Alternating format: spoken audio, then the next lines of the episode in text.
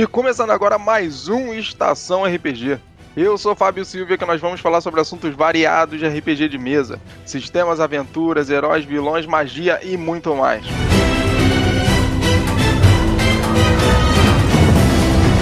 E hoje no Estação RPG a gente vai falar sobre interpretação de personagem.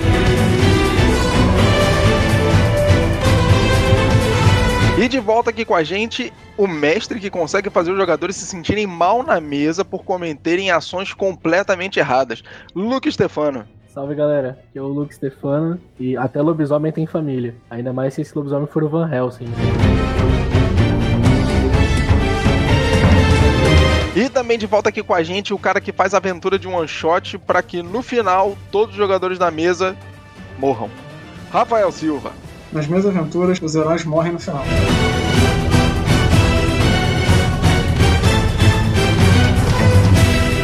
Obrigado por acompanhar o Estação RPG e estamos começando mais um episódio. E nesse episódio você vai poder acompanhar mais uma dica de aventura. E você escuta agora no Estação RPG.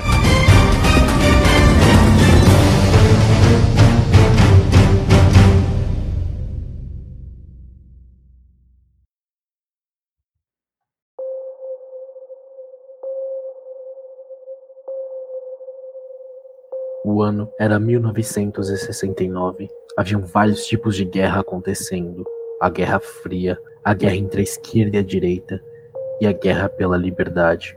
O Brasil se encontrava no meio da pior época da ditadura militar, onde qualquer coisa era motivo para tortura ou desaparecimento. Chegando ao aeroporto, eu já podia ver todo aquele terror acontecendo novamente. Minhas unhas, que foram arrancadas em sessões de tortura, latejavam só de ver aqueles militares fardados rondando as ruas na cidade de São Paulo. Ver meus amigos sendo mortos na minha frente, ver minha filha ser. Eu nunca devia ter escrito aquela reportagem. Nunca devia ter me metido com política.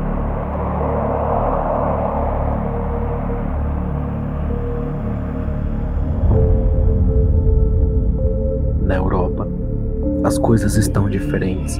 Existem protestos, mas ninguém morre por exigir os seus direitos. Eu aprendi muitas coisas lá e conheci um cigano que me apresentou o seu verdadeiro Deus, um dos maiores, e com o seu poder eu vou ajudar a libertar o Brasil. Ele me deu um livro que me mostrou o futuro. Ele me disse que o livro poderia me ajudar, como já o ajudou. E o cigano sempre dizia que não existe poder equivalente ao poder do livro. Nenhuma dor física se iguala à dor de ver a liberdade sendo censurada de diversas maneiras. Nada me faz tirar da cabeça esse livro que carrego na bolsa. Ele me traz conforto e me traz promessas. O livro diz que pode me ajudar eu só preciso fazer poucas coisas. Juntar umas pessoas. Eu já até tenho algumas de confiança que vieram de Londres comigo e sequestraram um militar. Já fazem quatro dias desde que o ritual foi efetuado e as minhas esperanças começam a se esvair. Todo o conforto que o livro me trazia sumiu e nada acontece. Os noticiários não falam de outra coisa a não ser o sequestro de um militar causado por manifestantes. Eu já sentia a corda no meu pescoço quando eu vi, com sua boca aberta e seus cinco olhos, alguns tentáculos saindo de suas costas e braços, eu não pude fazer nada além de joelhar perante o seu poder.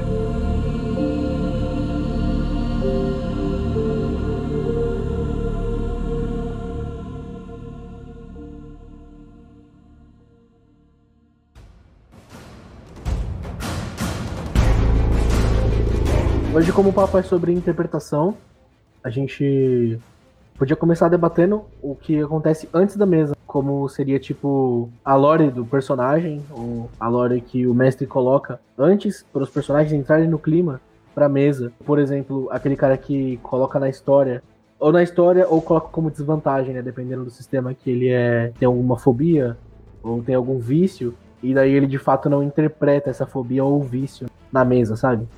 É, a maneira que, por exemplo, tem alguns sistemas que ele já tem, né? Mapeado ali as questões de vantagens e desvantagens que acabam concedendo algum tipo de bônus ou penalidade pro jogador. Do, pro jogador não, né? Acabam concedendo algum tipo de bônus ou desvantagem pro personagem. E aí ao longo do tempo, o personagem ele acaba não levando aquilo para a interpretação dele. Ele só utiliza aquilo ali como uma ferramenta mecânica e acaba esquecendo da ferramenta de interpretação do personagem mesmo que ele criou no início. Eu acho que dependendo de como é a ferramenta, isso também pode ser um bom artifício para o mestre. E quando o mestre não usa também, eu acho que é um mau uso do artifício do mestre. Porque, por exemplo, você colocar o cara que tem um vício, você colocar dificuldades durante a mesa porque o cara não foi interpretando o vício, se o mestre esquece também, é um mau uso da, da ferramenta que o sistema deu, né? Em questão do mestre.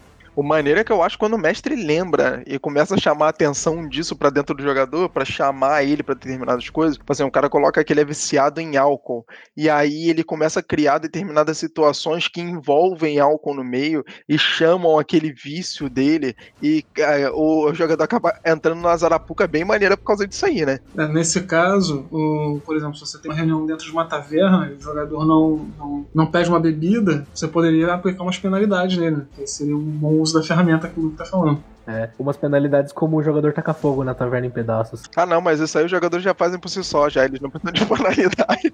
Isso foi um equívoco de alguns jogadores. Não vamos entrar nesses detalhes.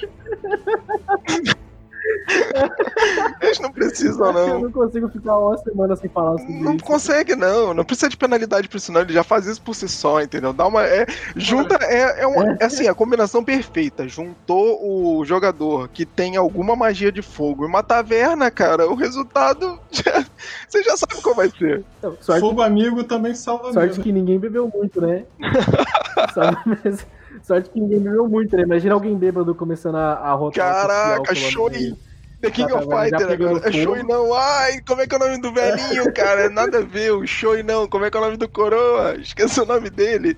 Daquele coroa que bebe assim um poder delezinho. Ele bebe assim uma, um saque aí cospe fogo.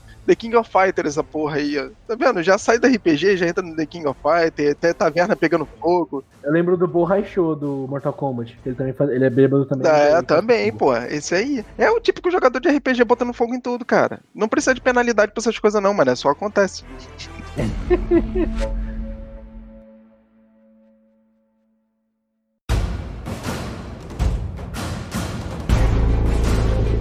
É legal também você colocar, às vezes, você, como mestre, né? Você ir narrando pro personagem o- algumas deficiências que ele pode estar sentindo, algumas coisas que ele pode estar sentindo por causa dessa falta de vício, ou até por causa de uma fobia, por exemplo. O que eu acho legal também é que, tipo, em sistemas de que tem fobia, por exemplo, todas as vezes que eu joguei e o jogador colocava uma fobia, ou, ou eu colocava uma fobia, o mestre colocava sempre o primeiro monstro baseado naquela fobia, e depois nunca mais Pô, lembrava te falar disso. que eu jogava. E Rafael vai lembrar disso aí. Que a gente jogava uma mesa de, de Vampira Mágica, isso há muito tempo atrás. Que um jogador, é, ele sempre inventava a mesma fobia. Ele inventava que ele tinha fobia a pombo. Então, mano, tinha um cara que botava fobia a pássaro de uma ave só. Mesa, pra... os bagulho que não existia, tá ligado? Você tá num contexto jogando Vampiro à Máscara. Aonde que você vai ver um pombo à noite? Aonde você vai ver? Aí o cara, qual é o nível de fobia que você preparou pra isso? Teve uma vez que isso rolou. E eu sacaneei ele, né? Claro que não valeu mecanicamente, foi só uma piada.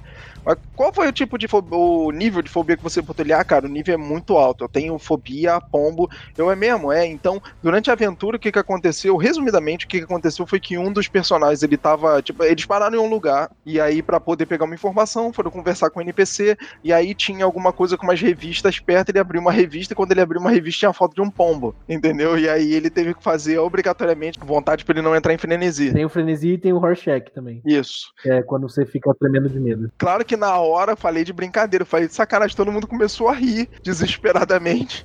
tipo assim, a única fobia, né, do cara que era a que nunca ia acontecer, eu fiz acontecer só de sacar, só pra dar uma sacaneada nele e tal, e pra, né, ficar naquela. Mas toda vez ele pegava Mas na essa fobia. revista também. Ah, na revista. Ué, é uma fobia, não é uma fobia. Ele viu a foto do pombo e entrou em desespero. Cara vê a foto do tá em desespero. Deve ser da hora fazer uma coisa dessa com o personagem que fez um gangrel, né? E ele já tem uns níveis altos de transformação. Aqueles lobos gigantes. Imagina o grupo ter que enfrentar um daqueles lobos lá com aquelas garras de dona gravada. Caralho, é mesmo, não tinha pensado nisso. Porra, cara, isso ia ser sensacional, isso ia ser maneiro pra cacete. Mais maneiro ainda seria se algum jogador tivesse fobia ao, ao tipo de monstro que o gangrel se transforma. Ao tipo Porque aí, cara, ia ser. caralho, ia ser duas mecânicas no, no ao mesmo tempo, o Gangrel se transformando pra cobrir alguém na porrada e alguém fazendo cheque porque ficou completamente apavorado. Olha aí que maravilha. Efeito dominó. É, Então vamos adicionar na chamada aí que hoje nós vamos falar de formas criativas de matar os jogadores. De maneira, de maneira nenhuma, de maneira nenhuma. Isso é muito feio. Isso é muito feio. O mestre não mata o jogador, quem mata é o dado, entendeu? O mestre não faz isso. É, eu só descrevo o golpe. Ou o próprio jogador. Não, A gente a só gente só descreve o descreve o golpe, golpe. quem Quem mata é é o o dado. Matar o jogador por matar é covardia. Isso não se faz. Isso é muito feio. Tá certo, mas aí o outro matando o próprio grupo. Mas assim, vocês estão falando da construção de fobia, mas você também pode usar isso mecanicamente como virtude, né? Assim como tem pra paladino, o cara interpretar uma determinada virtude, vamos dizer, se ele tá num. Acho que vocês até falaram de uma aventura de vocês que era numa favela de goblins, e de repente o paladino tá subindo a favela de goblins e vê um roubo. Ele tem que agir. E se ele não age, o que, que acontece com ele? Você tem essa parte de uma mecânica também. Não, mas aí que tá. Quando a gente fala de qualidade e de virtude, eu acho que é mais fácil pro jogador poder lembrar, porque é uma coisa que tá atingindo o personagem dele pro bem, entendeu? Fazendo assim uma diferença pro bem, entre aspas, do que quando a gente fala do contrário, quando é algum tipo de penalidade. Porque quando é penalidade é aquilo, né? Se passar, passou, ninguém viu, deixa quieto, não, não aconteceu nada. Não, mas, mas nesse caso, o código de honra do paladino ele entra como desvantagem. O dele ter, ele, é, dele ter de seguir o código de honra entra como Ah, desvantagem. não, é verdade, cara, porque ele fica preso e é obrigado a atender a situação, né? Exatamente. Por exemplo, no, no T20 agora, o cavaleiro, se ele não segue o código de honra, ele perde os poderes de cavaleiro. Entra como uma desvantagem. Ele perde por um dia, não é isso? Ele perde os PMs dele por um dia. Isso. E o paladino é até ele fazer uma penitência. Se não Então, e aí, engano. se você faz uma construção de personagem um pouco mais elaborada, em que a virtude faça parte da história dele, como é que fica se o cara, de repente, ele entra nesse pensamento assim, ah, ninguém tá vendo mesmo, deixa pra lá. Quer dizer, o mestre pode não usar mecanicamente, mas se ele resolver usar, o cara vai levar o quê? Uma penalidade gigantesca, porque faz parte da, do que ele representa, né? Eu acho que não, a questão não é só a penalidade, não. Acho que a questão é o, o jogador ele também tem em mente que, tipo assim, é maneiro ele atender ao próprio código de honra, porque mesmo ele sendo obrigado a atender aquela situação, aquela situação pode gerar um plot completamente diferente só porque ele é obrigado a atender aquela situação. Então a própria história ela pode começar a se redesenhar e ir pra um lado que não tinha nada a ver com nada, ou que os jogadores realmente eles não esperavam por conta disso. E aí a gente entra naquele papo de consequência e blá blá blá. Exatamente. É. E afinal de contas, o jogador escolheu seguir esse código de conduta. Então, tipo, ele não tá sendo obrigado. Ele escolheu esse caminho. Se ele não quisesse fazer isso, ele fizesse outro personagem. Fizesse um ladino. A partir do um momento que ele fez o personagem, ele se propôs a isso, né? Ele se propôs a interpretar aquele personagem, a agir de acordo com todas as características, todas as qualidades e defeitos que são atribuídos a ele. Então, o ideal é que ele haja de acordo com isso. É o ideal. Nem sempre a gente né, acontece dessa maneira, né? É, cara, mas aí não acontece pro lado do jogador, mas também não acontece pro lado do mestre, porque o jogador ele, ele não interpreta 100%. Aí o mestre também deixa passar. E aí só vai lembrar depois. Terminou a sessão, ih, rapaz, é mesmo, você não podia ter feito isso, hein? Poxa, você tinha penalidade por causa disso, disso, ou então você tem que atender o código de honra do, do paladino, blá blá blá, e agora? Ah, não tem problema não, na próxima sessão a gente continua, e aí o erro ele vai ficando recorrente. Mas aí que vem a diferença do negócio, na minha visão, pelo menos. Quando o jogador ele faz, que tipo assim, esqueci, ou não estou acostumado ainda, né, com aquele tipo de personagem, beleza. Agora, quando o jogador faz de sacanagem, aí é outra história. Ah, se o jogador tá de sacanagem, mas tem que estar de sacanagem também, mano. Se é pra brincar de sacanagem, a gente brinca de sacanagem. Que aí, se você mete um monte de defeito, um monte de qualidade, ou tem uma coisa que obrigatoriamente você tem que atender, e aí chega um determinado momento da história que tá sendo contada na mesa, que o jogador ele vê assim: se ele atender aquilo ali, ele vai tomar prejuízo. Não é, não é levar prejuízo, mas se ele parar tudo que ele tá fazendo pra atender aquilo ali, porque ele é obrigado por conta das restrições dele, ele vai acabar se ferrando por causa disso e dar uma de Zé Malandrão, a mão já tem que pesar do outro lado também. Pesado do mesmo, do mesmo esquema. Se o cara fez na sacanagem, não tem como você não fazer na sacanagem também. Até porque, tipo, fica ruim pros outros jogadores, né? Porque, tipo, por exemplo, o cara já, já existe a desvantagem para equilibrar algum outro poder forte que ele tenha, porque ele pega a desvantagem para ganhar ponto para comprar outra coisa. Se isso não dá não traz penalidade para ele, de tipo de justiça é essa com os outros jogadores que, por exemplo, não pegaram penalidades. A maioria dos jogadores novatos que estão começando a jogar agora não pegam desvantagem justamente por não saber usar, não saber interpretar, não saber entrar no personagem. Ou porque tem medo, um né? cara que Por não saber como é que funciona de, mecanicamente o negócio. Jogo, é. Exatamente. E aí, aí vem o cara que, tipo, manja do sistema, conhece o jogo, pega a desvantagem, pra, assim, só pra ganhar ponto e sacanear, e não dá, né? Que nem naquele sistema lá que eu tava falando da outra mesa, lá, da outra sessão, o Green Island que a gente fez, tinha uma, um erro de matemática muito zoado lá. Porque era tipo, asas custava 30 pontos pro personagem ter asas. Custava 30 pontos de vantagem. Aí se você pegasse a desvantagem Irmã Solitária, que aí você tem só uma asa, você ganhava mais 30 pontos. Então o cara pegava a asa de graça por ter uma asa só. Aí depois ele pegava a asa de novo. Ele saía. ele cagava o bagulho, tipo, ele pegava duas asas do mesmo lado, tá ligado? É, e, ou ele pegava uma irmã solitária de um lado que não tem, uma irmã solitária Isso do lado só por causa da quantidade de pontos. Não, nem por quantidade de pontos. Tipo, pra você ter uma asa, você gastava 30 pontos. Pra você perder ela, você perdia 30 pontos. Então, tipo, você ficava zero pontos pra ter uma asa. Aí ele fazia a mesma coisa, só que do lado ao contrário. Aí é que nasceu uma de cada vez. Tô devagarinho, nasceu uma, nasceu uma.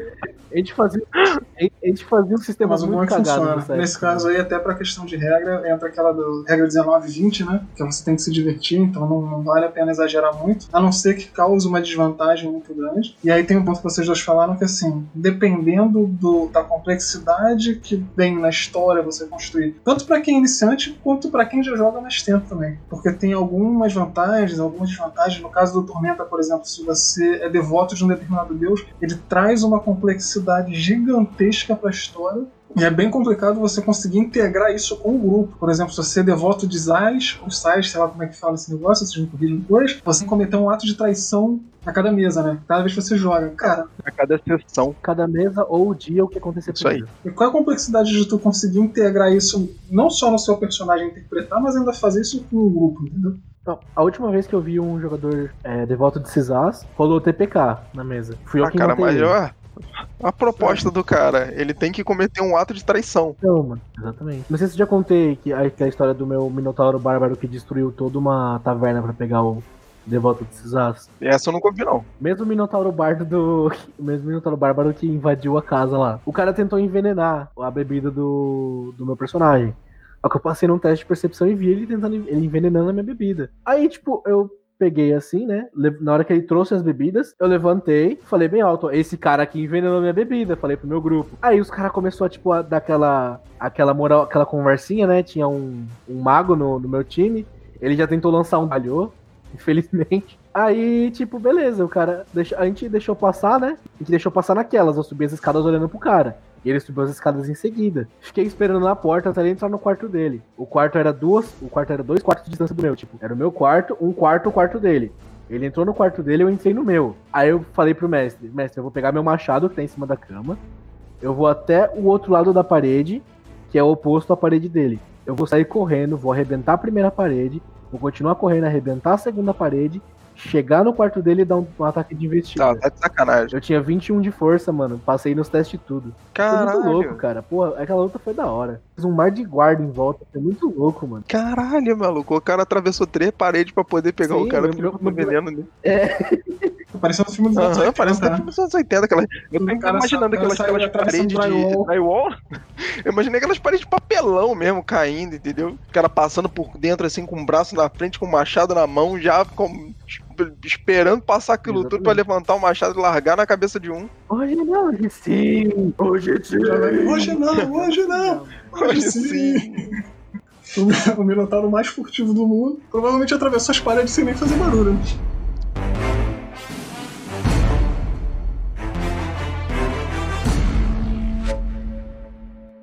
E falando um pouquinho de interpretação de personagem, interpretar personagem é uma das coisas mais importantes do jogo de RPG em si, né? O jogo de RPG ele não depende especificamente de interpretação de personagem. Você não precisa interpretar o personagem para poder começar a jogar ou para poder jogar RPG. Mas é legal, né? Dá uma ajuda, você deixa os jogadores que estão na mesa com você um pouco mais imersos, você pega, aproveita melhor o personagem que você tá criando. Eu acho que fica mais divertido. Ainda mais quando o cara entra no personagem, tipo, quando ele de fato descreve como se ele fosse a pessoa, né? No caso, em primeira pessoa, eu acho que nesse ponto fica bem mais divertido o desenvolver da história. Não, até entendo essa visão de que realmente o jogador que interpreta o personagem, ele interpretando o personagem, como se ele estivesse vivendo o personagem, fazendo aquilo em primeira pessoa. Isso realmente é legal, enriquece, ajuda, emerge. Só que tem muito jogador que tem vergonha de interpretar. Então, para o cara que tem vergonha de interpretar, ele não vai conseguir fazer isso na prim em primeira pessoa. Ou nem, às vezes, nem o cara que tem vergonha de interpretar. O jogador que está começando a jogar, ele não entende muito bem como é essa mecânica de interpretação. Então, às vezes, é um pouco difícil mas não pelo fato dele ter dificuldade para poder interpretar aquele personagem em primeira pessoa, porque isso não é tão difícil assim. Mas ele, ele se sente travado, seja por vergonha, seja porque ele não, nunca fez aquilo, ou então se você tá numa mesa com um monte de gente que você nunca jogou, tem, tem algumas paradas que travam você. Eu acho que naturalmente o cara ele começa interpretando em primeira pessoa, porque é o eu. Quando você vai narrar ação, você não pensa muito na, na, existência do personagem. Sou eu, eu estou jogando, eu sou o personagem, mas sou eu. Então, tanto é que não tem muita essa separação do que é on e off na mesa. Até normalmente não tem, porque é, o dinamismo não deixa ter. Né? Então você vai correndo. Se não tem, o erro é outro, né? Não é na interpretação de, de personagem, é no metagame.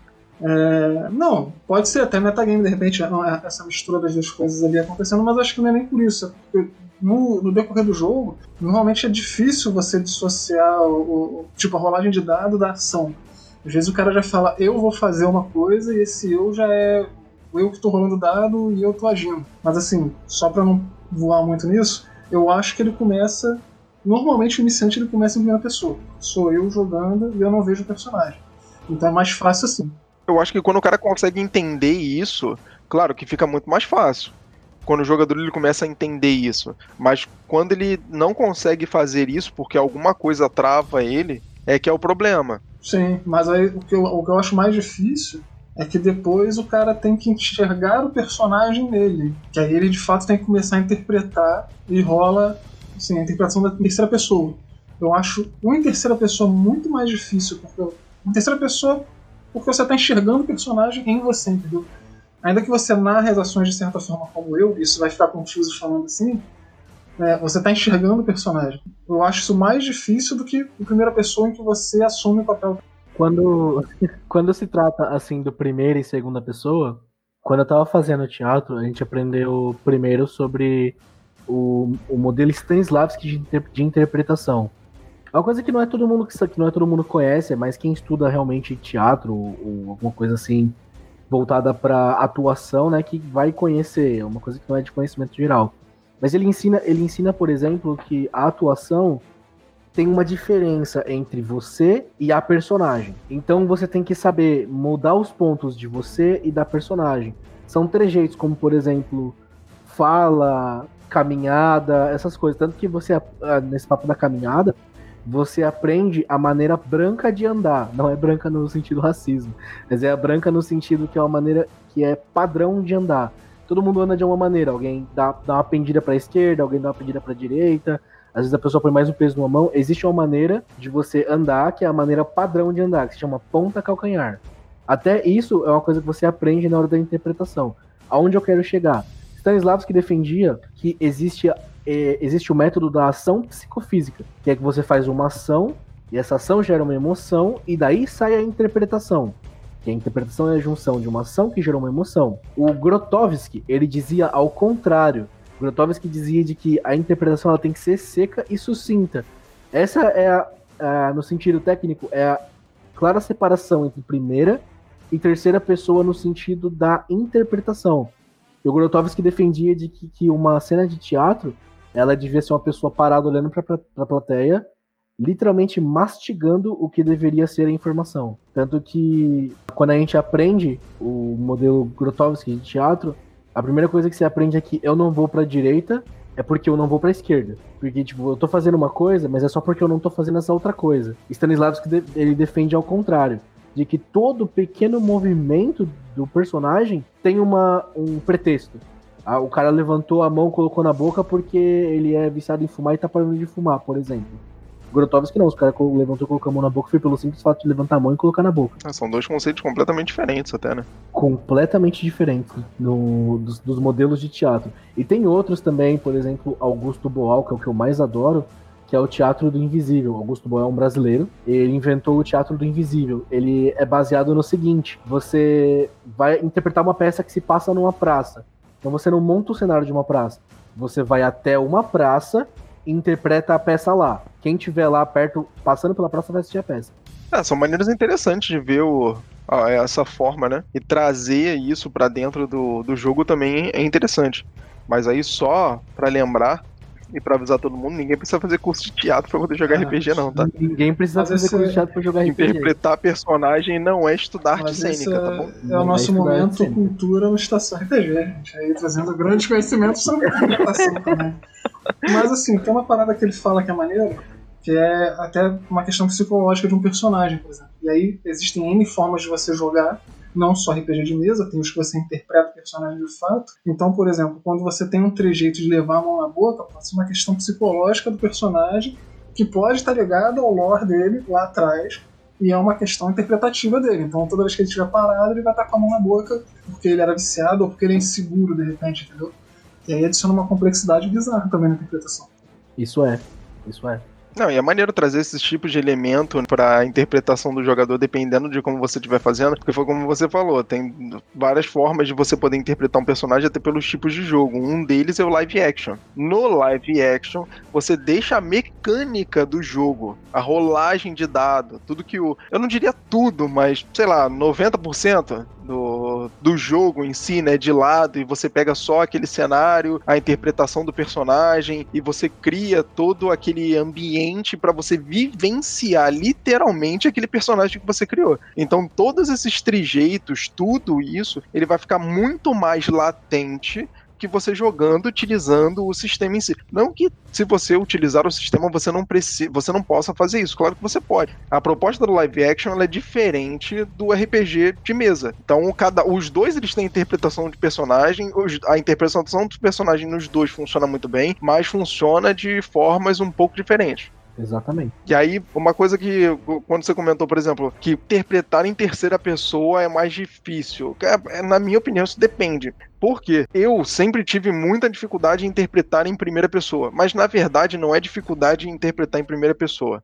O que eu tava pensando esses dias e tava literalmente pensando mesmo, porque até um determinado ponto eu achei que eu tinha uma dificuldade em interpretar personagens em primeira pessoa. Só que aí eu parei para pensar e vi que na verdade não é uma dificuldade para interpretar personagem na primeira pessoa. O que eu tenho é eu tô tão acostumado a jogar como mestre numa mesa e eu mesclo tanto a interpretação em terceira pessoa, que é como o mundo vê aquele personagem e como aquele personagem e como passa essas informações para todos os jogadores que estão na mesa e misturar isso com a interpretação em primeira pessoa, aí você entra no cerne do personagem e é esse personagem NPC lidando com os jogadores que estão na mesa e aí sim em primeira pessoa que eu via uma dificuldade em separar isso. Então eu fico, eu acho muito mais fácil quando eu interpreto o jogador, eu fazer a interpretação em terceira pessoa justamente por conta disso. Eu acho que essa parada da interpretação é um lance bem pessoal, né? Cada um gosta de um jeito. E como a gente sempre fala, não tem errado, né? no não, RPG. Errado, não tem, não. O que todo mundo se diverte, o que a pessoa. É como isso aí, é como você é tá fazendo o negócio e você tá é, se sentindo bem com aquilo. É como você tá se divertindo, exatamente. Mas esse papo do, do mestre é exatamente isso, até porque um narrador, que é o que um mestre é, é obrigado a, a, enxergar tudo em terceira pessoa. Porque ali na hora que ele tá vendo a interpretação, ele não tá só entendendo o que as pessoas estão falando.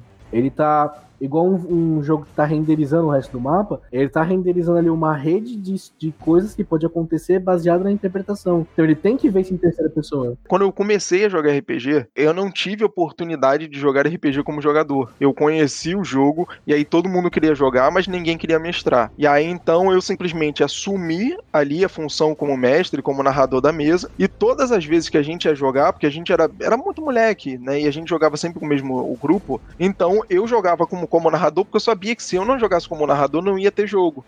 Só que aí, com o tempo, eu acostumei com isso e comecei a jogar simplesmente como narrador. Então a galera vinha, ah, você joga RPG? Joga, vamos jogar? Vamos. Então, mas tem que ter alguém para narrar. Cara, não tem problema. Qual é o sistema? Ah, é tal. Pô, tal eu conheço, então não tem problema. Eu narro. Demorou muito tempo para eu ter a primeira oportunidade de jogar como jogador em uma mesa e não como narrador e como mestre. E da primeira vez que isso aconteceu, quando eu comecei a interpretar o personagem que eu estava fazendo, eu vi que eu estava interpretando aquele personagem numa mescla de terceira e primeira pessoa, sendo que muito mais em terceira pessoa do que em primeira pessoa. E isso por, em função da questão de, de narração. Mas é bom também, de certa forma, você até misturar assim, apesar de que é o hábito, né? Que eu te falei, quem começa jogando, o cara vai estar sempre na primeira pessoa porque ele se enxerga no personagem. O mestre é que nem o que você falava, vocês estão vendo o mundo todo, então você enxerga os personagens. Só que aí, de repente, existe um melhor mundo, e não querendo dizer que esse de fato seja a melhor forma de jogar, mas que é você enxergar, assim, eu sou personagem, mas eu também enxergo o personagem. Então eu consigo narrar a ação dele e agir como ele, entendeu? Porque muitas vezes as pessoas acabam ficando meio travadas e ficam com vergonha porque tá começando. Principalmente se tiver numa mesa com um monte de gente nova, de narrar a ação do personagem, então fica meio assim, não, eu vou lá, faço não sei o que, não sei o que, e tipo, faço um teste de percepção. Mas aí, para essa situação, a questão do cara tá narrando em terceira pessoa é muito mais confortável do que narrar em primeira pessoa. Justamente por conta desses empecilhos. Você entra numa mesa de jogo, tem um monte de gente lá que você não conhece, porque de repente é num sistema que nenhum amigo seu joga. Ah, eu quero jogar Call of Cthulhu. Nenhum amigo meu joga Call of Cthulhu. Vou arrumar uma mesa aqui de Call of Cthulhu com a galera que eu nunca vi na minha vida. Tranquilo. Mas jogo um pouco RPG, tenho um pouco experiência, ou às vezes não tô me sentindo muito à vontade com a galera que tá naquela mesa. Então, às vezes, é mais fácil o jogador ele começar é, a interpretação do personagem dele em terceira pessoa, e aí, conforme ele for se sentindo mais confortável, ele for confiando mais nas pessoas que estão na mesa, ao redor dele, ele for sentindo como as pessoas jogam, aí ele adaptando a interpretação do jogador dele para uma primeira pessoa e soltando a terceira. Não que a terceira também não seja ruim, que eu, eu gosto da narração de terceira pessoa, mas pro jogador em si, eu acho que a primeira pessoa ela fica um pouco mais imersa. É, questão de imersão. Eu já joguei em mesas em que as pessoas que estavam jogando estavam jogando outras coisas ao mesmo tempo. Tipo, por exemplo, era uma mesa online, a pessoa tava jogando RPG e ao mesmo tempo, sei lá, jogando videogame. Então, então ela não tava jogando nem RPG nem videogame, cara. Nem videogame, ela tava morgando nos dois. Exatamente. E, e tipo, aí. nesse caso era a cena toda acontecendo, aí ele a pessoa dava alt tab no jogo, rodava o dado de ataque, tá ligado? E dava alt tab de novo e voltava pro jogo dele. É nessa hora que o mestre vai lá e manda rolar a iniciativa, né? Se já não tiver no, na, na luta. já, já em luta também, já aconteceu em luta isso. Aí são essas horas que o jogador fala que o, o mestre é ruim, que o mestre mata, tá vendo? Cara, como eu disse na, na abertura, meu, nas minhas histórias, todos os heróis morrem no final. Então, nesse caso aí, certamente você vai plantando sementinhas pro cara, que ele não vai estar tá prestando atenção, que é pra no final ele tomar. Se o trem passar por cima dele, ele nem viu o que aconteceu. Faz parte do. Toma distraída. Exatamente já que você não tá prestando atenção em nada, agora joga videogame aí de boa, tá liberado. Ó, vou contar que aconteceu numa mesa de um jogador quase morrer era um jogador novo, né? Ele não sabia que tinha a mecânica de que quando você cai a menos de zero pontos de vida, né? Você não morre. Você tem que chegar ou a menos 10 pontos de, de vida ou a meter a metade dos pontos de vida do seu personagem negativo para você efetivamente morrer. E ele não sabia. Ele tomou uma porrada, mas foi a senhora porrada combada. Ele tomou a pancada, se emputeceu, perdeu a linha, caiu a, sei lá, acho que foi menos um, menos dois pontos de dano, achou que tava morto, largou a gente jogando, ficou escutando e foi jogar videogame. Fatos reais, fatos reais. Fatos reais. É, é. Ah, acontece, acontece. Já falou várias vezes aqui de, de, galera que fica puta em mesa, né, mano? Acontece, pô, acontece. Ah, isso acontece. O, o, nesse caso, né, assim, se o cara quase morreu, largou e saiu, beleza, tá quase morto, ele não quer tá bolado, show de bola. Agora, o ruim é você ter que matar o cara porque ele não tá imerso no jogo. Ele não tá lá prestando atenção. E ainda mais se for coisa que depende dele. Já aconteceu de sessão que eu joguei com o Fábio né, nessa mesa nossa, de da gente estar tá jogando 3 horas da manhã. E eu tava dormindo, cara, porque eu tava morrendo de sono. E aí, de repente, eu escutava alguém falar meu nome três vezes. É, Rafael, Não, peraí, peraí, peraí. O que é? Aí eles tipo, falavam, porque tava todo mundo cansado já, aí falava de novo. Tô sabendo que tava dormindo agora, hein? Não, eu expliquei, não é essa porra, não. Eu expliquei. E aí eu ia lá e fazia, porque era assim, a gente tava dentro de uma dungeon e o ladino do grupo era eu, então todo avanço. Agora que eu tô sabendo que tava dormindo, hein? Da próxima vez que eu chamar duas vezes e não me atender, já sabe o que vai acontecer, né? E eu era o Ladino. Não tenta aliviar tua barra, não, hein? Já tô falando a verdade já. Eu te no RPG lá, ó. Chamar duas vezes na próxima que não atender. Ah, é? A gente, tá bom. A gente resolve isso no dado, e não tem essa, não. bota aí, bota se é mas não pode ser. Bota teu personagem na mesa pra ver se é tudo isso mesmo. É, é, é o personagem, o cara que chamou pro X. Mas eu não tava jogando videogame, então. Chamou, chamou pro X.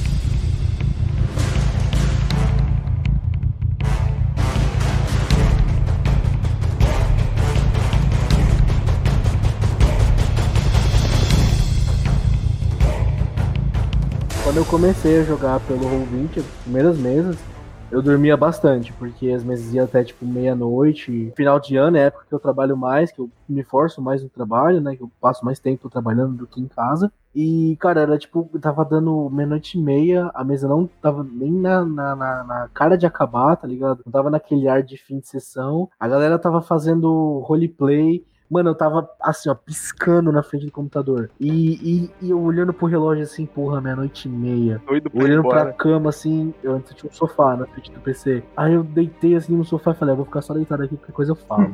é, isso Quando eu fui ver, era duas da manhã, os caras gritando, Lucas! Ô Lucas, acorda aí, Lucas! Caraca, de meia, foi uma hora e meia pra chegar em você. Não, tipo, quantos jogadores tinham?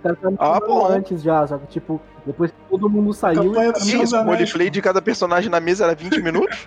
20 minutos. É, eles estavam eles querendo. Estavam querendo chegar num lugar, eles estavam discutindo. Discutindo travessia. Eu já aproveitei que meu personagem não sabia nada de cartografia, de nada. Eu falei, ah, vou ficar quieto no canto, só deixando o pessoal discutir. Esse quieto no canto era dormindo. Ah, não posso falar muita coisa, não, né? Mas tudo bem, isso aí já aconteceu comigo já. Mas, porra, 20 minutos de roleplay é sacanagem, cara. É, Senhor dos Anéis. Pra cada jogador, é. 20 minutos pra cada jogador. Isso acontece com todo mundo. Se aconteceu com quem tá escutando a gente, é, é aceitável, tá? Às vezes as pessoas estão cansadas, tá? acontece de você dormir. Aceitável. De repente vale até a pena avisar a mesa, foi o que a gente não fez. Tipo, no, no dia do meu jogo, no dia do meu jogo com o Fábio podia ter falado, cara, mas assim, eram 3 horas da manhã, você já espera que a galera esteja meio baleada. E na, na, na, mesa do Luke é a mesma coisa, já tava passando de menos, ele tava exausto. De repente valia a pena tu virar e falar assim, gente, olha só, pode acontecer de eu cochilar aqui, qualquer coisa você me chama, ou fala que meu personagem tá cochilando de verdade, tá me carregando ele. Não, os caras não ficam puto não, já aconteceu de outras pessoas dormirem na mesa também.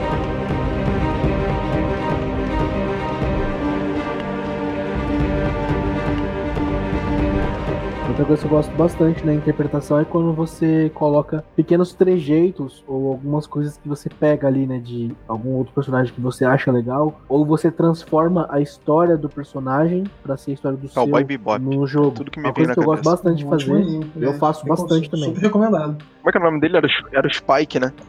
É isso. Hoje a gente tava até falando de um outro, que era o Imortal lá, que o nome japonês eu não vou usar falar aqui, mas é do cara que é, não morre nunca e ficam. Tatak Tatsurug? É, Tatak Tatsurug. e ficam cortando as partes do corpo dele porque tinha alguém querendo fazer um personagem imortal no one shot que vai rolar. Então, tipo, nesse caso não é nem influência direta, é só uma referência cruzada lá do fim do mundo. Mas assim, é uma parada que falaram, eu lembrei. Mas é maneiro você pegar a influência de outros personagens, até para enriquecer mais o, o mundo do jogo, né? Eu não, eu não costumo fazer, eu acho que eu não costumo fazer isso não, cara. De repente, na época que eu jogava Vampiro, até fizesse mais. Porque era mais fácil você fazer um RPG moderno do que no medieval. Mas no medieval, com certeza, fica mais engraçado, dependendo de como você faz. Ah, cara, mas sempre, sempre sobra de você pegar algum personagem e usar uma influência dele. Tipo assim, o eu tô querendo muito, muito, muito fazer um bucaneiro, mas muito. Mas a única referência que me vem na cabeça é o Jack Sparrow. É, se você tivesse. Uma, uma referência maneira. Tem, entendeu? tem aquele animezinho, esse One Piece. Se tivesse visto One Piece, de repente tem é, One Piece também, né? referência lá. Nunca assisti, acho. Não, é Tem uma porrada de referência. Eu nunca assisti One Piece, cara.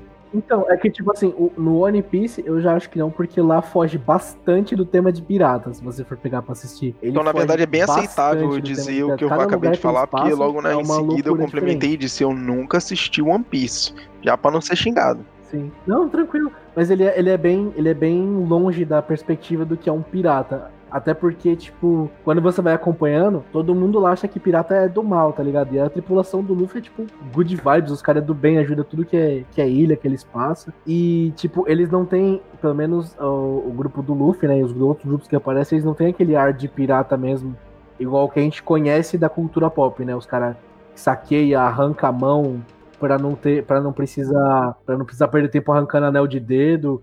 Eles são bem diferentes. Aí tu vai pela cultura pop, tu faria um Barba Negra da vida. Ou tem outros, né? Você pode fazer até no Peter Pan lá, pra porra do Capitão, o Capitão Gancho. É, pode fazer uma variação no Capitão Gancho, Eu, se Peter fosse Pan. fazer um bucaneiro, eu não faria inspirado no gancho. Eu faria inspirado no filho dele, o, o Jamil Coração de Crocodilo, que o cara é foda. Eu não conheço a história tanto assim não, mas depois, Depois dá uma lida em Dragões de Éter, do Rafael Dracon, conta a história do Jamil Coração de Crocodilo. Pra tu ter noção de como o Jamil é pica, tá ligado aquele crocodilo que arranca a mão do, do gancho, do tic-tac? Pra, pra ele conseguir o posto dele como capitão, do capitão do, do, do navio do gancho, ele pula no mar com uma faca e volta só com o coração do tic-tac. Pro Caralho. navio. O cara é foda, mano. O cara é foda. Bom. Eu tava pensando aqui também, por exemplo, pra Bucaneiro, Fullmetal Alchemist tem algumas. Porra, tem algumas referências bem maneirinhas, né, cara? Dá pra usar legal pra um Até porque o bucaneiro. bucaneiro ele não é especificamente só um pirata, né? Pode ser um fora da lei também. Exatamente. Sim, mas foi nesse sentido mesmo que eu quis dizer, entendeu? Tu pegar Pô. um mosqueteiro também, tá ligado? Caraca, ele é, mosqueteiros. foi treinado assim pro exército e aí trocou, e aí trocou de lado. Pô, é da hora também, uma Bem uma referência referência da bem hora. maneira também. Nem tinha pensado nisso não, no- na Ah. questão do mosqueteiro não, mas bem maneiro. Pensando, né, em Fullmetal Alchemist também, bem referência do Mustang, né, como o arcanista, Nunca assisti, então. É. queimando taverna, Mustang é e fazendo... e fazendo... Maior queimador Pô, de muito bom, cara. o Ryan Mustang é Maneiríssimo ele. tudo.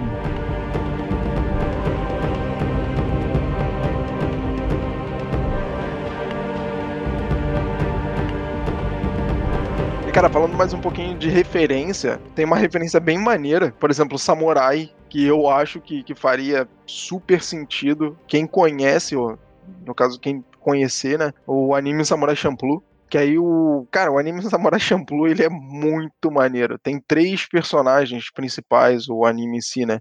A Fu, o Mugen e o outro samurai, eu não vou lembrar o nome dele. Mas o anime todo, ele, é, eles vão numa jornada, eles fazem uma jornada juntos, mas é o Mugen e esse outro samurai. Tipo, eles começam o anime se pegando na porrada. Enfim, eu não vou ficar dando spoiler de, de anime, porque a gente não tá aqui falando disso. Mas o anime é sensacional, os personagens são maneiríssimos pra fazer um, um estilo de samurai. Eu, cara, é muito bom. É muito bom. Pra, pra samurai, eu acho que a melhor referência que eu tenho é o Samurai Jack. Nossa, Samurai Jack. Que ele é um cara. Ele é um cara pistoludo, mano. Pô, aqui- aquilo ali pra mim é um samurai, mano. O cara é pistoludo, cara. Ele sempre naquela peregrinação atrás do Abu, Caraca, velho. muito bom. É louco, Samurai Jack é muito bom. Samurai Jack é muito bom. Eu tava até pra assistir tem um tempo atrás, mas não consegui ver, não. Eu tô pegando pra reassistir também, mano. Eu assistia bem picotadinho quando criança e eu tinha um medo da porra. Porque aquele Abu era feião, né, mano? E, e boa parte do anime é um terror psicológico em cima do, do Jack, né? Então eu ficava com medo também. Sim, pô, ele é maneiríssimo. quando eu era Afro pivete. Samurai Afro também é maneiro. Eu tô Afro lembrando é aqui. engraçadão. Tem um que vocês não conhecem que é o Dororo, mas o Dororo ele é mais complexo, eu não vou explicar ele todo agora, depois vocês podem dar uma procurada, que ele é maneirinho também. Referência, outra referência pro personagem também, o classicão, Urani Keshin.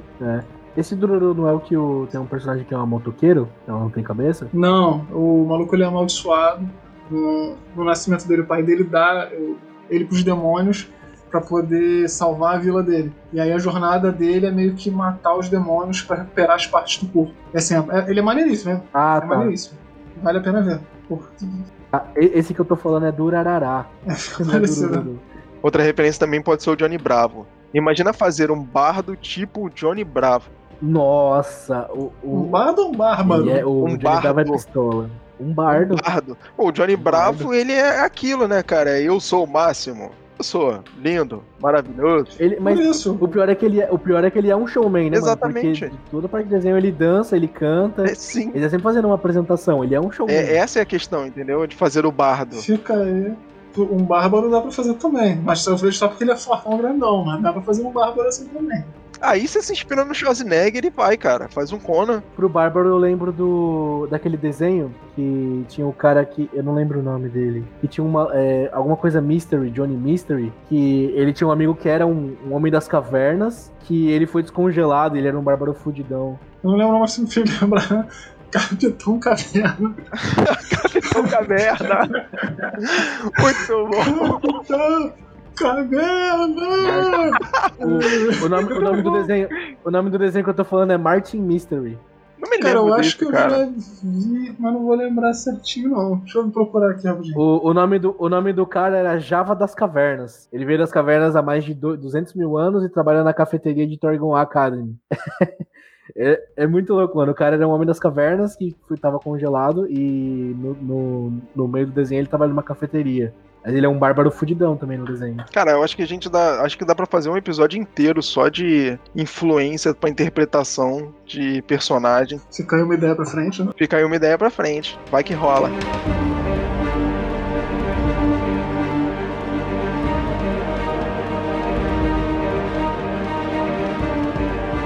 Falando um pouco agora de, de referência, eu acho que tem muita que os jogadores eles podem utilizar. Tem muito conteúdo literário, em questão de filme, de série, que pode ser utilizado pra pra interpretar um personagem diferente. Quem gostar de Senhor dos Anéis tem aí, né? Aí tem pra caralho. Tem 10 horas de filme aí só do, do próprio Senhor dos Anéis, pelo menos. Tem Game of Thrones também, que você pode usar pra referência Game de interpretação. Escolher uns personagens ali. Ou até aquela do contexto, Vikings. o próprio contexto político e social do Game of Thrones já é absurdo, é um contexto de referência absurdo para uma mesa de RPG. Porque você conseguir encaixar esse contexto social e político numa mesa de RPG e fazer isso acontecer no mesmo nível de consequência, cara, é maravilhoso. Isso, isso é da hora mesmo, mano. O ruim é você, às vezes, encontrar alguns jogadores que tenham paciência de participar da mesa política, né? Porque tem horas que, até no próprio Game of Thrones e na mesa ficaria meio maçante. É, né? administrar Mas é é uma difícil, coisa né? que é bem louca. Você Administrar é teria que difícil. conseguir mesclar muito bem algumas cenas de ação, tal que move mais a galera, com, com essa parte política, conversada e tal. Porque o progresso é lento né, nesses casos. Mas depende muito. Eu até consigo pensar em algumas coisas que dariam certo, mas depende muito da disposição do pessoal de interpretar. E aí a gente volta aqui tanto na parte de lore quanto na interpretação em primeira e terceira pessoa que tem toda essa dificuldade. E aí quando você cai numa mesa. Então, tem o sistema, né, do... Bom. Tem o sistema do Game of Thrones, provavelmente ele já deve Tem. ter algumas dicas de como fazer isso. Tem um sistema do próprio Game of Thrones de RPG. É maneiro, hein? Sabia não. Eu tô pensando aqui mais nos casuais que a gente sempre fala aqui, tanto Vampiro como Tormenta, entre outros. É, eu não GURPS, falei do repente. sistema Game of Thrones. Não. GURPS não. Fora, Eu não falei do sistema Game of Thrones em si. Eu falei do, da questão do contexto político e social, entendeu? Você encaixar isso numa mesa é muito maneiro. Sim, Mas é difícil. sim, então. É complicado você poder encaixar isso. Mas é maneiro fazer uma reviravolta política, uma traição política, envolver os jogadores em algum caso em que, que envolva algum tipo de política. E não precisa ser necessariamente entre reino, pode ser uma política de comércio, entendeu? Alguma coisa entre os comerciantes, entre guildas e tal. São referências bem maneiras para introduzir no, no jogo e melhorar um pouco mais, não só a experiência do jogo, mas também a interpretação dos personagens que estão na, na mesa e contextualizar isso. No caso é um status quo, né? Você mostrar a mudança do status quo na mesa. Sim. É, cara, isso é sensacional. Tem que ter gente disposta a esse tipo de mesa. Se bem que você consegue mesclar uma parte de aventura mais corrida, com uma parte política e tal. Mas assim, só parte política e falada, até pela interpretação, que é o nosso tema de hoje fechado aqui, é mais complicado. Porque aí você puxa muito de conversar, de interpretar. E principalmente assim, se você quiser ser um cara que quer for forçar não, né? Vou, dizer- vou usar a palavra forçar, mas é outra. Mas que você quer botar todo mundo ali, forçar todo mundo da mesa, os jogadores, a interpretarem entre eles, botar a galera em lados opostos, sei lá, criar algumas discordâncias políticas entre eles, isso aí pô, dá uma, uma parada fenomenal e bizarra ao mesmo tempo na interpretação. Cara, por experiência, colocar os jogadores em lados opostos na, na mesma mesa não dá certo. Eu também acho que não dá muito certo. Não dá muito certo. Você fada a mesa a um final decretado, entendeu? Em algum momento, e que não vai ser legal pra experiência de todo mundo. Em algum momento, alguém vai acabar fazendo besteira e fazendo ou falando que não deve para um outro jogador na mesa. Então, não é uma E aí dá, não, não dá TPK na vida real. né? Exatamente, cara. Não, não precisamos. Aí acaba levando o Mas negócio aí pra tem que rolar um então, plot twist certo. juntar todo mundo no final, entendeu? Não precisa ficar todo mundo contra eternamente. Enfim, é uma ideia. Ah, não, essa Não, ideia é ideia. maneira. Beleza, a ideia eu curti. Mas o problema é você administrar o problema que isso vai gerar na mesa. É sim, mas é. Pra que isso não ultrapasse o limite do que tá sendo proposto pro jogo. Beleza, se conseguir fazer isso de uma maneira saudável pra todo mundo, todo mundo se divirta, que esteja tranquilo pra todo mundo e ninguém acabe se machucando nem falando besteira, ultrapassando determinados limites, todo mundo esteja de acordo e ok com aquilo, show de bola. É difícil, mas é possível. Dá pra fazer. Dá pra fazer. Mas é difícil, É, muito é difícil. difícil. Mas é, assim como é. Os jogadores todos do mesmo lado já é difícil, cara. Imagina jogador um contra o outro. É, pô. Assim como é uma. É isso que eu falei, uma mesa normal já é difícil você administrar. Aí você, assim, a política da mesa normal na, tomada de decisão já, às vezes é impossível. Aí você botar um lado contra o outro assim, beleza, que é complicado, dá pra fazer. Só que você tem que ter uns pontos de virada aí exatamente pra evitar os conflitos mais intensos. E sempre lembrar a galera das regras que a gente sempre fala aqui desde a primeira, do primeiro episódio. Você joga RPG pra se divertir, não é pra se estressar. Então, assim, diversão. Ponto. Mais uma referência que a gente pode usar também pra interpretar personagem de RPG e Assassin's Creed. É, Assassin's Creed é É, tá até na parte política. uma ótima referência pra Ladino, mano. É muito, deve ser muito Ótima referência pra Ladino. Ótima referência pra Ladino. Outra, outra referência que a gente pode usar também é Missão Impossível. Referência pra Ladino também, Uma- cara. É uma, uma, uma aventura de infiltração, né? De, Exatamente. de disfarce, de você usar aquela mecânica de. usar um jogo, um jogo mais baseado na mecânica de enganação e de diplomacia do que de combate. Isso aí. Também é uma coisa legal pra quem gosta desse tipo de coisa. Eu, quando faço Ladino, eu gosto mais dessa parte do que da parte do combate. Eu acho que o Ladino ele é mais feito pra isso mesmo. O Ladino é feito pra isso, cara. É pra te pegar de surpresa e arregaçar o negócio. Tanto é que na última mesa eu tava passando mal como o Ladino, porque eu acabava indo sempre pra frente. O Ladino não é feito pra ir lá na frente sair na porrada, ele tem que chegar de cantinho. Tá cara, ainda tem que fazer um Ladino tanque, cara. Que não era tanque ainda por Mano. cima. E bate. Ó, Batia pra cacete. Se o, tanque, se o tanque do seu time já caiu, esse automaticamente é seu time inimigo. Você já vai, já olha pro outro cara e fala, ó, quanto você me paga? Aí você o, já passa pelo tanque que caiu, já passa a mão no bolso dele, se esconde numas árvores, ataca a flecha no seu grupo. Ladino não tem é você fidelidade, não. Ladino não tem fidelidade. Olha você gerando conflito Não, fa- não façam isso. administrando a Tá causa. Mais uma vez aqui no Estação RPG, dicas criativas pra você vender seu grupo. Não, aí, aí, ó, dá pra você negociar a vida do seu grupo como escravidão. Eles não morrem, mas eles escravo. Não façam isso, mundo. isso não é divertido, cara. Não, para de falar, para de dar ideia errada, cara. Divertido até é. pra quem? Mas não, por muito não, tempo, não, exatamente. não. Ah, Porra, não. Tá doido? Aí você entra até na parte, uma, uma aprofundação aqui que a gente nem chegou a falar, mas é, é a aprofundação do tipo caótico, neutro, bom, o alinhamento do personagem, né? Que isso aí é mais um peso de interpretação que deixa a coisa mais complexa ainda. O cara que vende o grupo dele todo, Isso é Pô. no mínimo ele é caótico. mal e caótico. Ou, ca- ou caótico. Ou, ca- ou true caótico, né? Não sei se tem true caótico, seria mal e caótico mesmo. Outra referência também, ó, pra quem quiser fazer bardo, por exemplo, pega qualquer tipo de musical e vê como é que o personagem ele se comporta durante todo o filme. Os momentos que ele tem Nossa, que utilizar. filme da Disney. Não, não digo filme da Disney, cara. Eu falo qualquer musical, porque com os momentos que o personagem ele tem que cantar e usufruir de ferramentas musicais, ele faz uma interpretação, uma atuação, ele tem uma presença completamente diferente do que é o normal dele, entendeu? Isso é uma referência também maneira pra barra. Por isso. I- igual o Troy Bolton, né? Do High School Musical, que é um jogador de basquete e do nada é dançarino de balé. Do nada o cara ele faz coisas completamente diferentes do que ele tá fazendo normalmente, entendeu? E ele entra de fato naquele outro personagem dele, que aí é onde o bardo ele começa a agir de verdade. A gente, a gente entrando nesse papo de referência, às vezes a referência pode nem ser só o... outros personagens, mas coisas também, como por exemplo, na mesa que vai começar agora segunda-feira, que eu não sei se eu ou o Vidote vai mestrar, é, o meu personagem é um golem bardo. O nome dele é JBL. JBL. Eu fiz um. Eu fiz um golem. Ele era um golem de fogo que o nome dele era ICQ. É uma muito referência. Bom, mano, muito É. bom. Muito bom.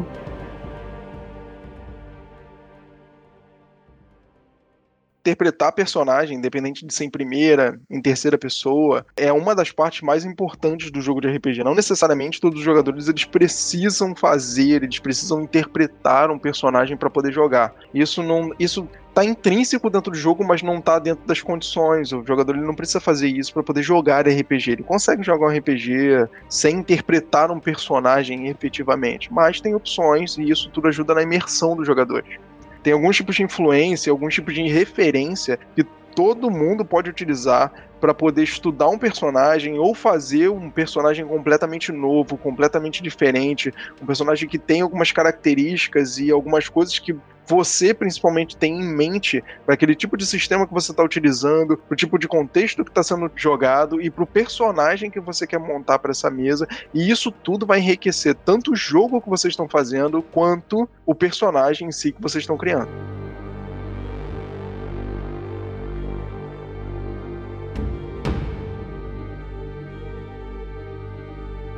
E assim esse episódio vai ficando por aqui. O Estação RPG agradece a sua audiência, te desejando ótimos jogos de RPG e até a próxima.